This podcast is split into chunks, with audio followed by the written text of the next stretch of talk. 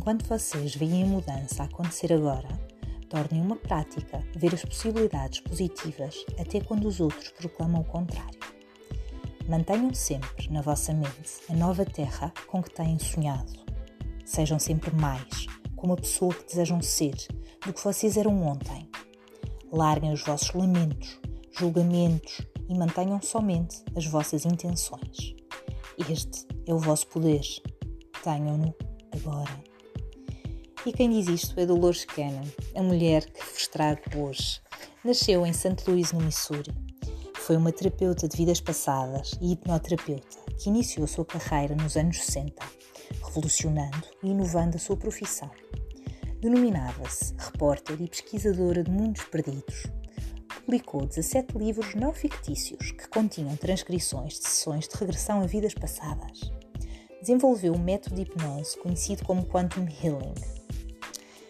Dolores casou-se cedo com o seu marido Johnny, um oficial da Marinha com quem passou os seguintes 21 anos a viajar por todo o mundo por causa das missões deste no exterior. Constituiu família como uma esposa típica da Marinha, até o ano de 68, quando uma série de eventos mudou o curso da sua vida para sempre. E tudo se iniciou quando um dos médicos da base naval pediu a ajuda de Dolores e do seu marido Johnny para uma paciente sua. Este médico acreditava que através da hipnose Dolores conseguia ajudar esta paciente que sofria de síndrome compulsivo nervoso relacionado com a comida. Estava extremamente obesa, tensão elevada e tinha problemas renais. O médico achou que a hipnose poderia ajudar no sentido em que conseguisse que a senhora relaxasse.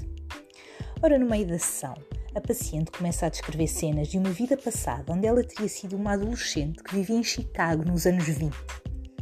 Dolores e Johnny viram a paciente mudar de personalidade, forma de falar e até nos maneirismos. Apesar de surpreendidos, decidiram continuar a sessão para ver o que poderiam descobrir mais.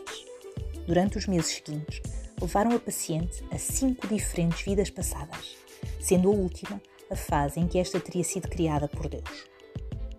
Estas sessões aconteceram numa altura em que a regressão a vidas passadas era algo de que não se ouvia sequer falar. Não tinham onde ler para obter informação sobre o assunto, o que os levou a escrever as suas próprias regras, a desenvolver a sua própria técnica, sem terem quem lhes dissesse o que fazer e como, e fizeram-no com grande entusiasmo. No mesmo ano, Johnny quase morreu num acidente de carro. Como resultado, ficou em cadeira de rodas para o resto da vida, como amputado parcial, tendo sido reformado da Marinha. Acabaram por se mudar para Arkansas com os seus quatro filhos, pois aí o estilo de vida seria mais barato, tendo em conta que agora viviam de uma reforma militar.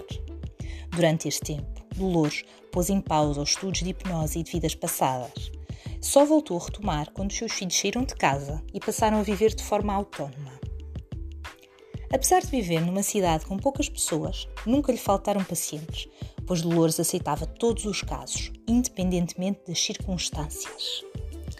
Muitos dos clientes relatavam vidas passadas e Dolores passaria semanas a pesquisar locais e períodos temporais para verificar a autenticidade dos resultados.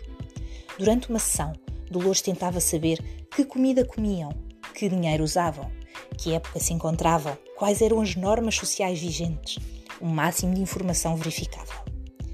Do seu estudo intensivo, concluiu que os resultados eram genuínos. À medida que foi explorando, foi se tornando consciente de que a informação que os pacientes passavam não vinham das suas mentes conscientes. Nomeou então o subconsciente, que ela achava que eram gavetas de informação que as próprias pessoas não tinham consciência de que a tinham. A sua técnica permite o contacto direto com o subconsciente e proporciona a base para a cura. Dolores demorou mais de nove anos a escrever o seu primeiro livro. Criou uma companhia de publicação, a Ozark, que atualmente publica mais de 50 autores em quatro continentes. Um dos seus livros relata a história de um homem que esteve em Hiroshima em 1945, a quando a bomba atómica. É um relato direto de um sofrimento indescritível. Outro livro foi sobre Jesus e os essênios, em que descrevia a vida de um jovem rapaz essênio que terá sido professor de Jesus. Com a evolução do seu trabalho, ao longo do tempo, novos conceitos lhe foram sendo apresentados pelo subconsciente que o forçaram a expandir a sua maneira de pensar por muitas e muitas vezes. Um desses conceitos foi o temporal. O tempo, como o homem o identifica, não existe. Todo momento é agora. Passado, presente e futuro só existem agora. Num dos seus livros, Dolores fala de um grupo espiritual, energético, que denomina como The Council, em que estariam com a humanidade desde o início, em que dizem que a humanidade é a única espécie que inventou uma maneira de medir algo que não existe: o tempo. Em 1980, houve uma paciente de Dolores que se identificou numa época da sua vida como estudante Nostradamus. Após algumas sessões, quem aparecia diretamente era Nostradamus.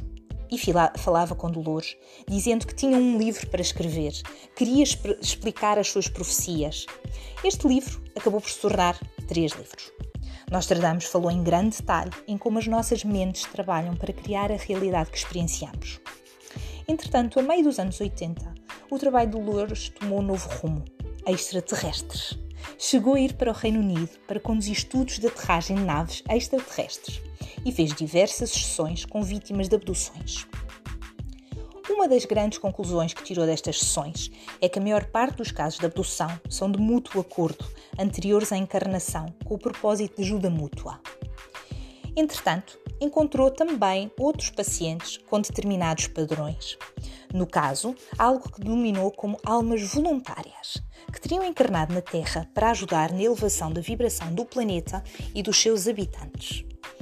Encontrou ao longo dos anos da sua carreira vários indivíduos nesta linha que tinham a sua primeira vida na Terra. Quando perguntava de onde vinham, respondiam da fonte e expressavam tristeza de estar cá e saudades de onde vieram. Uns nunca tinham tido corpo físico, outros tinham vivido como seres de outros planetas e alguns de outras dimensões até. Pela amnésia de vir para este planeta, não se lembravam da sua missão nem da sua origem, tendo muita dificuldade em se ajustar nesta nossa realidade terrestre. Dolores faleceu em 2014, tendo deixado um legado vasto em múltiplos campos de expansão da consciência. E ao termos contacto com o seu trabalho, acredito que a nossa mente não volta a ser a mesma. Tal como Einstein disse em tempos, a mente que se abre a uma nova ideia jamais voltará ao seu tamanho original. Espero ter contribuído para que isso vos aconteça, hoje mesmo. Fiquem em paz.